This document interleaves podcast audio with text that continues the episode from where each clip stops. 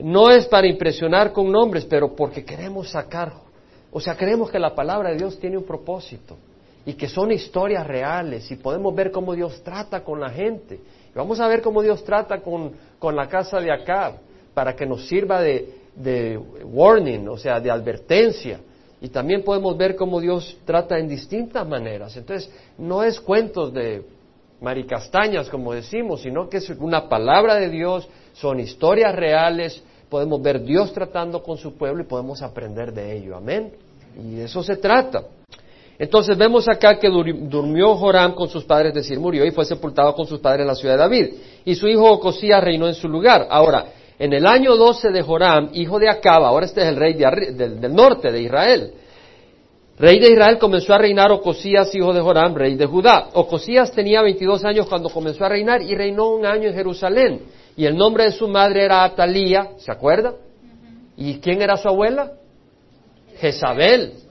Este hombre, eh, Ocosías, su abuela, era nada menos que Jezabel. Entonces cuando se murió Joram, su padre, en Judá, ¿Quién cree que metió la mano para darle consejo a Ocosías?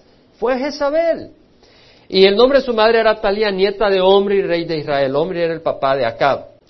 Él también anduvo en el camino de la casa de Acab e hizo lo malo. Él podía haber seguido el camino de su padre, perdón, de su abuelo, quien era Josafat, que era un hombre de Dios. Pero en vez de seguir el camino de Josafat, siguió el camino de su abuela y de su madre y de su padre.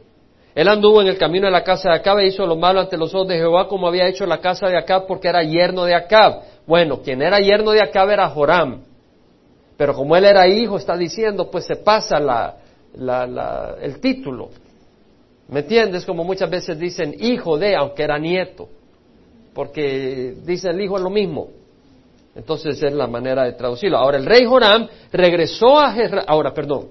Entonces fue con Joram, hijo de Acab, a la guerra contra Hazael. ¿Quién era Hazael? Era el rey de los arameos. Se acuerda que Eliseo lo proclamó, quien era rey antes era Benhadad. Pero Benhadad se enfermó. Y Benhadad mandó a averiguarse con Eliseo, porque Eliseo fue a Samaria enviado por Dios, si iba a sanar o no. Y le dijo, no morirás de esta. Pero quien lo mató fue Hazael. No murió de la enfermedad, sino que murió asesinado por su siervo Hazael, porque Eliseo eh, llevó el mensaje a Hazael de que él era nombrado por Dios como rey de Aram. Dios había nombrado a Hazael como rey de los arameos, que eran enemigos de los israelitas. Vemos pues de que Joram, hijo de Acab, va a la guerra contra los arameos, y el rey de los arameos era Hazael, ¿y a dónde va la guerra? A Ramot de Galaad. Ramot de Galaad era, era un lugar muy importante, estratégico, que estaba a 30 millas al este del río Jordán. Se acuerda que Acab perdió Ramot Galaad ante los arameos y trató de recuperarlo sin, sin, el mando de Dios y ahí fue que lo hirieron y por eso murió Acab, tratando de recuperar a Ramot Galaad. Posteriormente los arameos, los israelitas recuperan Ramot Galaad, pero Hazael viene a tomarlo. Entonces vemos que viene eh, Joram a defenderlo. Pero no solo va solo, sino que se trae a Ocosías que es su sobrino. Y se lleva a Ocosías, rey del sur, para eh, defender a Ramón de Galad. Un gran error de Ocosías, unirse a, su tío eh, sin la, bendición de Dios. Cuida con quién te unes y por qué propósitos. Y el rey Joram regresó, a, entonces los arameos hirieron a Joram. Y el rey Joram regresó a Jezreel para ser curado de las heridas. ¿A dónde regresó el rey Joram? Jezreel. ¿De dónde era Nabot? De Jezreel. ¿Se acuerda que Dios le mandó la maldición a Acab, que él y su casa iban a ser destruidas? ¿A dónde va herido eh, Joram? A Jezreel. Dios tenía un plan ahí. Dios va a acabar con Joram en Jezreel. Va a cumplir su maldición contra este hombre por todo lo que ha hecho. Ahora, cuando peleó contra Hazael, pues había sido herido y por eso fue a Jezreel. Entonces Ocosías, hijo de Joram, rey de Judá, que estaba en Ramot Galaad peleando, cuando Joram se fue a Jezreel, él va a visitarlo a Jezreel porque estaba enfermo. Pero Dios también tiene juicio contra Ocosías por haber traído idolatría. a Judá. Amén. ¿Estamos conectados un poco? Si está conectado, levante la mano. Hay varios. Es difícil, hermano, porque tanto nombre. Pero no se preocupe que no va a ser solo de nombres. Amén. Pero a veces tenemos que meterle, pero no hace solo nombres. Ahora, el profeta Eliseo llama a uno de los hijos de los profetas y le dice, ciñe tus lomos y toma este frasco de aceite en tu mano y ve a Ramón de Galad. ¿Qué está pasando en Ramón de Galad? Se están defendiendo contra los arameos. Está la batalla ahí. Pero viene Eliseo y va, a ir a ungir a Jehú, rey de Israel. ¿Se acuerda que Elías, cuando estuvo en el monte Oreb, él se estaba quejando de lo que había hecho Acab y Jezabel, cómo estaba matando a los profetas y lo querían matar a él? ¿Y qué le dice Dios a Elías? No te preocupes, le dice, unge a Hazael, rey de Aram, unge a Jehú, rey de Israel, y unge a Eliseo como profeta que tome tu lugar, y el que escape de Hazael se lo va a volar Jehú.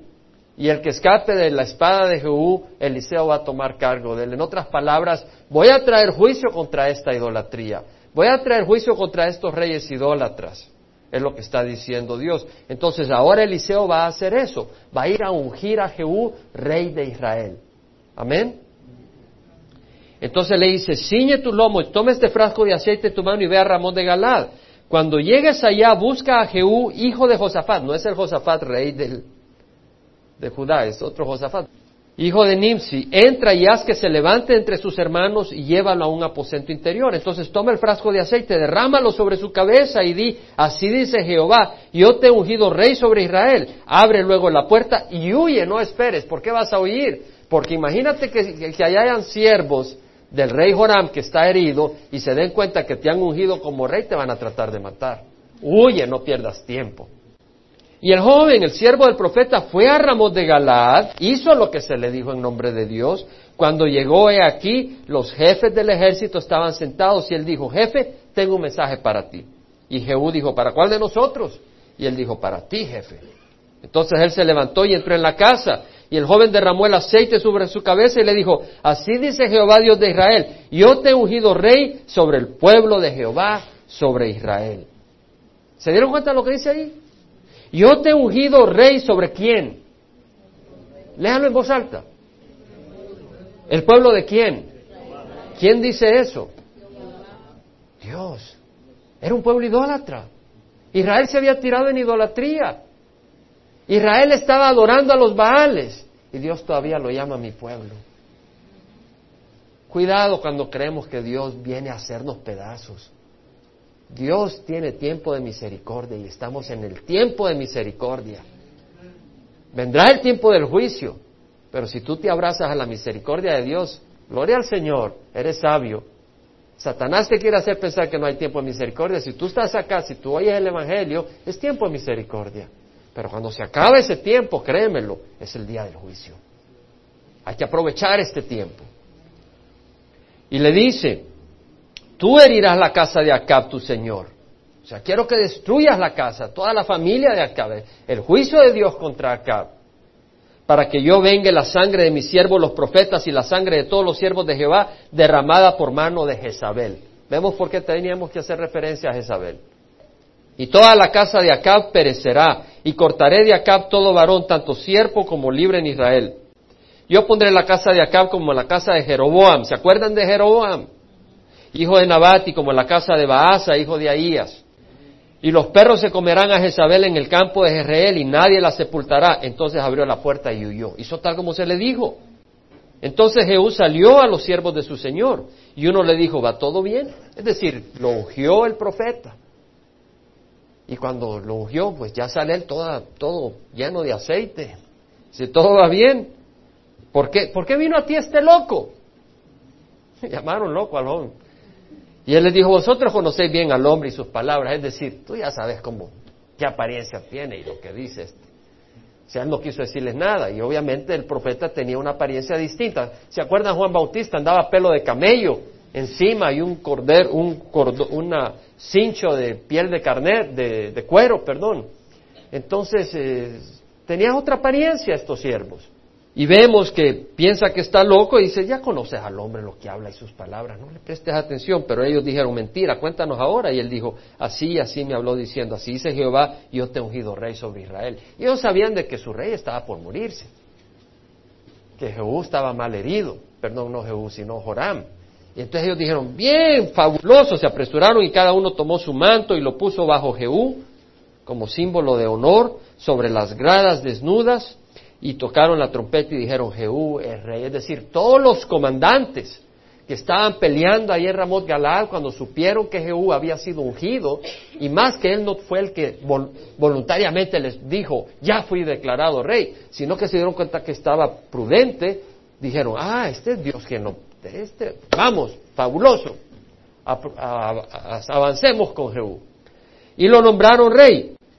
Ahora, el capítulo 9 termina hasta el versículo 37 y pues queremos no solo leer, sino meditar en varias cosas, ¿no? Y no solo estar involucrados ahí en nombres. ¿Quién se enmarañó con los nombres? Levanten la mano, a ver quiénes son valientes. Varios enmarañados. Primero, llamaron loco al siervo de Dios, amén. ¿Cierto? Lo llamaron loco. ¿Por qué vino a ti este loco? Bueno, su apariencia no eran ropas finas.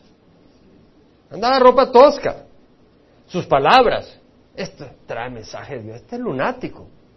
Mensaje de Dios. Y huye, lo ven huyendo. Pero él venía huyendo porque él sabía lo que había hecho. Él venía siguiendo la dirección de quién? De Dios.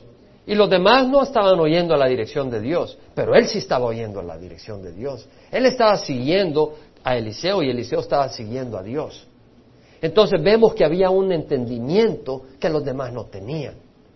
Y como este siervo caminaba de acuerdo a un entendimiento que los demás no tenían, los demás no entendían el comportamiento de este siervo, porque no veían ese entendimiento. Y la palabra del Señor dice que así es con el hombre natural. El hombre natural no entiende las cosas del Espíritu de Dios y para él son necedad. Y no se, no se las puede entender porque se deben de discernir espiritualmente. Pero el que es espiritual juzga todas las cosas las evalúa, pero él no es juzgado por nadie, porque ¿quién tiene la mente del Señor para que le instruya? Mas nosotros tenemos la mente de Cristo. Es decir, lo que quiero decir es que el hombre que camina por el Espíritu de Dios, el hombre natural no lo entiende. Y te van a declarar loco. Porque no entienden, te están viendo bajo otra luz. Este, que va todos los domingos, tres horas metidos ahí, Tres horas. No, porque no entienden, no tienen la luz espiritual. Además, estos hombres profetas vivían en comunidades y no se divertían como el mundo. No se divertían emborrachándose o en inmoralidad o en aprovechándose del débil. Entonces vemos que su conducta y costumbres era una ofensa. Quiero decirte que Satanás va a insultar al hombre y a la mujer de Dios. Satanás va a insultar al hombre y a la mujer de Dios.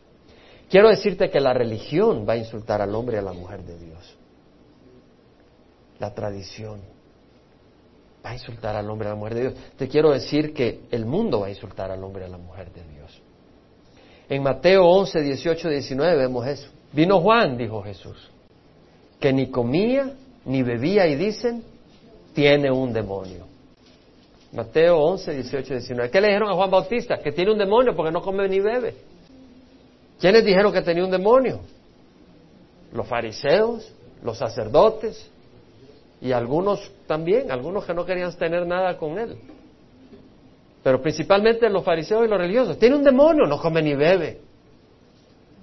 No, hombre, ese hombre, ese hombre está endemoniado, ha empapelado su casa con versículos bíblicos. Ese hombre debe estar endemoniado, está loco. Así habla el mundo. Es un fanático. Pero pones ahí las chivas y pones las fotos de cada uno de los jugadores, está bien. Buen mexicano. Bueno, si le vas a las chivas, ¿no? No, no me quiero meter en problemas. Vino el Hijo del Hombre que come y bebe y dicen, mira, un hombre glotón y bebedor de vino, amigo de recaudadores de impuestos y de pecadores. O sea que insultaron a Juan Bautista, insultaron a nuestro Señor Jesucristo. Ahora quiero mencionarte algo, que Juan Bautista ni comía ni bebía, y Jesucristo comía y bebía. ¿Quién estaba en lo correcto, Juan Bautista o Jesús? ¿Quién estaba en lo correcto? ¿Quiénes dicen Juan Bautista? ¿Quién dice el Jesús? ¿Quién dice los dos? Los dos. ¿Qué dice el Señor? Los dos. Porque los dos estaban guiados por el Espíritu Santo. ¿Cierto? Lo que quiero mencionarte acá es de que el mismo Jesucristo dijo, el viento sopla donde quiere y no sabes de dónde viene ni a dónde va. Así es con todo el que es nacido del Espíritu. Entonces, así como el viento no sabe de dónde viene ni de dónde va y sopla por donde quiere, el hombre de Dios es guiado no por una estructura, es guiado por el Espíritu Santo. Y Juan Bautista fue guiado por el Espíritu Santo. Él fue llevado por Dios al desierto, por el Espíritu al desierto. Y él traía un mensaje de arrepentimiento. ¿Qué le decía a los fariseos, a los saduceos, a los sacerdotes que venían a él? Decía, camada de víboras, ¿quién os enseñó a oír de la ira venidera? Dad frutos dignos del arrepentimiento. O sea, hay que mostrar, o sea, no consiste en que vayamos aquí, no se venían a bautizar, pero no consiste en echarse agua, consiste en un fruto de un arrepentimiento en el corazón. Camada de víboras. ¿Quién nos enseñó a huir de la ira venidera? Entonces Juan Bautista era un hombre que había ido al desierto para traer un mensaje de la ira venidera y de preparar el corazón. Era un mensaje solemne, era un mensaje difícil, era un mensaje duro, un mensaje de arrepentimiento. Muchas prostitutas, muchos eh, cobradores de impuestos no iban a donde estaba Juan Bautista. Ellos estaban felices en su pecado, no querían acercarse donde ese loco, en base a su manera de pensar, no lo digo yo. ¿Me, explico? Pero vino Jesucristo y Jesucristo vino a donde estos no iban. Fue donde la prostituta a mostrarle ese amor. Fue donde el, cobrador de impuestos que estafaba a mostrarles que todo eso que ellos tenían no era nada, se les iba a acabar, pero él traía algo mucho mejor, una vida abundante. Entonces comía y bebía con ellos, echaba su vinito, pero no se emborrachaba. Entonces vemos que Jesús fue guiado por el Espíritu para hacer eso. ¿Qué quiere decir? Te voy a dar una narración. Un científico agarró como 20 cien pies. ¿Conocen los cien pies? Levanta la mano. ¿Le gusta? Hay muchos cien pies. Entonces este científico agarró una maceta. ¿Saben lo que es una maceta? Levanta la mano. Son las que le tiré a mi suegra, decía uno. Agarró una maceta y puso los cien pies en la orilla de la maceta. Y adentro de la maceta puso unas plantas que le encantan a los cien pies. Pero cada cien pies empezó a seguir al que estaba enfrente. Y el que estaba enfrente al que estaba enfrente. Y el que estaba enfrente al que estaba atrás. De repente estaban dando vueltas. Y vueltas y vueltas y la plantita en medio. Y se murieron de hambre. Y se murieron todos los cien pies. Moraleja, no sigas al que esté enfrente de ti, sigue al Señor. Hay que seguir al Espíritu. Hay que seguir al Espíritu. No te dejes presionar por la presión de tus compañeros en la escuela o en el mundo. Sigue al Señor. Y aquí no me sigas a mí, sigue a Cristo. Y yo espero que yo siga al Señor y pues pueda más o menos decir, bueno, por ahí vamos caminando. Pero es al Cristo a quien seguimos. Hay que ser guiado por el Espíritu y es importante. Y, hay que y es importante entender que hay que hacerlo todo para la gloria de Dios. Juan Bautista no comió ni bebió, porque lo hacía para quién? Para la gloria de Dios, no para, no para guardar la figura. ¿Cierto? Lo hacía no para que dijeran, mire ese fakir, maravilloso, lo vamos a, lo vamos a admirar. No lo hizo para eso. Pero tú puedes hacer las cosas para que te admiren. Lo hizo para la gloria de Dios. No comió ni bebió para la gloria de Dios. Jesús comió y bebió para la gloria del Padre. Entonces, lo que hagamos, el mismo Pablo dijo, ya sea que comáis que bebáis o que hagáis cualquier cosa, hacedlo todo para la gloria de Dios. Entonces la cuestión es cuando vas a hacer algo, y estamos en la reunión de jóvenes y estamos discutiendo algo, la pregunta es, lo que vas a hacer es, ¿para quién? Para la gloria de Dios es lo importante. Que lo que hagamos, ya sea lo que comamos o bebamos, si estás de glotón, mejor ya no comas, porque eso no es para la gloria de Dios. Y, fácil caemos en glotonería con los platillos que hacen las hermanas. Fácil, uno se echa una pupusita, un taquito más. ¿No? Pero hagamos las cosas para la gloria de Dios. Pablo en Colosenses 3:17 dice, todo lo que hacéis de palabra o de hecho, Hacerlo todo en el nombre del Señor Jesús, dando gracias a Dios el Padre por medio de Él. Todo. ¿Qué quiere decir todo? Todo. ¿Qué queda, qué queda a la par de todo? Nada. Todo lo que vamos a hacer a la gloria de Dios. Vamos a 1 Corintios 9. Ahora quiero mencionarte algo. Porque, eh, y tiene que ver con, con la, reunión GPS, que es una cosa muy hermosa, tuvimos una reunión muy bonita. Pero nos trae un entendimiento, 1 Corintios 9. Quiere decir de que al, al, cristiano lo van a llamar loco, ¿cierto? Lo van a llamar loco. Y si tú estás conformando al mundo, pues estás loco realmente, porque es una locura conformar a este mundo. Ahora vemos que un hombre guiado por el Espíritu no se deja guiar por las cosas del mundo, sino por el Espíritu y usa sabiduría divina. Vemos Pablo que dice en Primera de Corintios 9, 19, porque aunque soy libre de todos, uno es libre. Cristo nos hizo libres. Amén. Pero no para hacer pecado, sino para caminar en libertad y en la novedad de vida. Dice, porque aunque soy libre de todo, de todo me he hecho esclavo para ganar a mayor número. Y dice, a los judíos me hice como judío, para ganar a los judíos. A los que están bajo la ley como, como bajo la ley, aunque yo no estoy bajo la ley. Es decir, Pablo, cuando fue a Jerusalén y llevaba una comitiva con él, los hizo que se circuncidaran. ¿Era necesaria la circuncisión? No, ¿Por qué hizo que lo circuncidaran? ¿Acaso Pablo está diciendo, si no te circuncidas te vas a ir al infierno? No. Él quiso ser astuto. Dijo, circuncídense para que vean que somos como ellos. Ah, eres un hipócrita. No. Está haciéndose como uno de ellos. No es que sea hipócrita. ¿Me explico? Eso no lo puede entender el hombre en el espíritu. Se está haciendo para evitar ofensas. Dice, a los que están sin la ley, como sin la ley, aunque no estoy sin la ley de Dios, sino bajo la ley de Cristo. ¿Cuál es la ley de Cristo? La ley del amor. En esto conocerán que son mis discípulos si os tenéis amor los unos a los otros. Y aquí os digo un nuevo mandamiento, que os améis los unos a los otros como yo os he amado. En esto conocerán todos que son mis discípulos si os tenéis amor los unos a los otros. Amarnos unos a otros como Cristo, un amor sacrificado es un amor que perdona, un amor que cierra. No es un amor que ignora. A veces es necesario confrontarnos en el amor de Dios, pero perdona y no guarda resentimiento, no guarda amargura. Pero vemos que dice, a los que no están, a los que están sin la ley, aquellos que son rebeldes, Pablo se decía, no, yo puedo comer cerdo, yo puedo comer esto, yo puedo comer lo otro, y podía hacerlo. ¿O eres libre? Sí, estoy libre. ¡Wow! Cuéntame más. Ahora, si usted hubiera llegado donde un judío ortodoxo y le hubiera dicho, yo soy libre como cerdo, y nomás lo apedreaban. Y no podía compartir el Evangelio. Entonces había que ser sabio. ¿Qué quiere decir? Que si es Viernes Santo, no diga, yo soy libre y pides un steak. Tú lo puedes hacer, pero tal vez tienes gente alrededor tuya que puede ser ofendida. Pues no te comas el steak. ¿Qué es lo que quieres mostrar? ¿Van a gloriarte en tu libertad o llevar el Evangelio?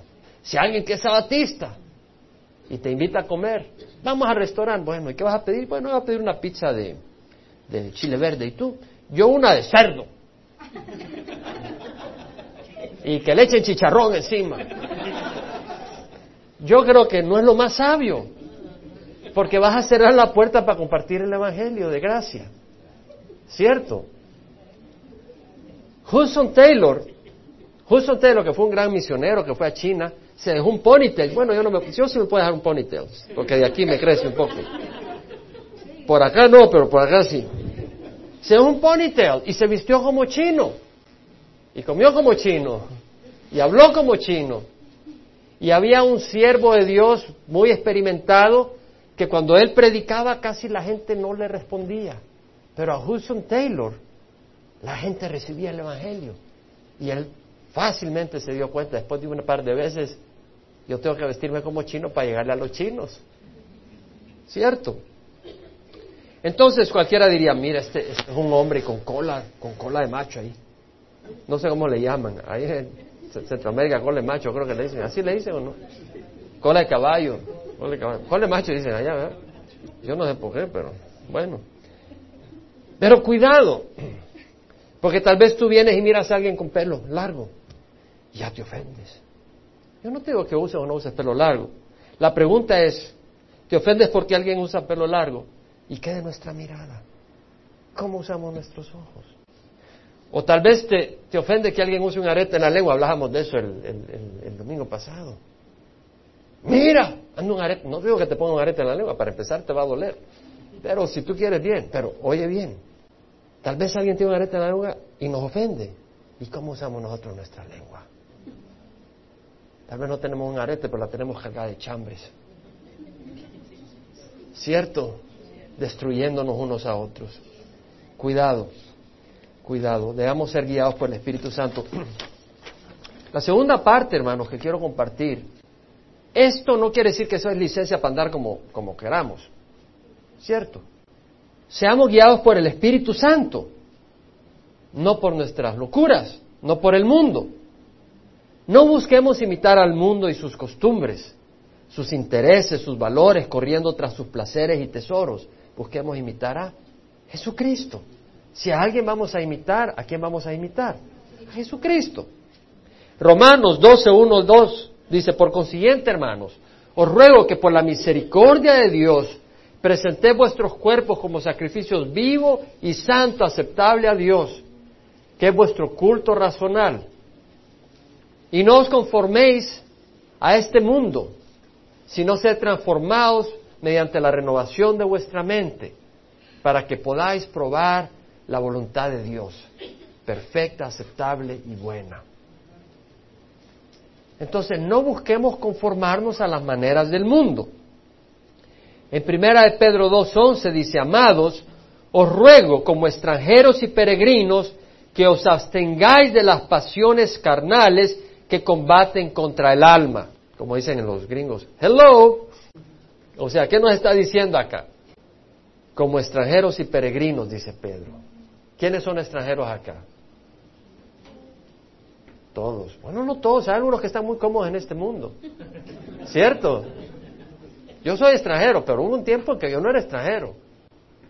Como extranjeros y peregrinos. Ahora, si tú te vas a Irak, ¿la gente se viste?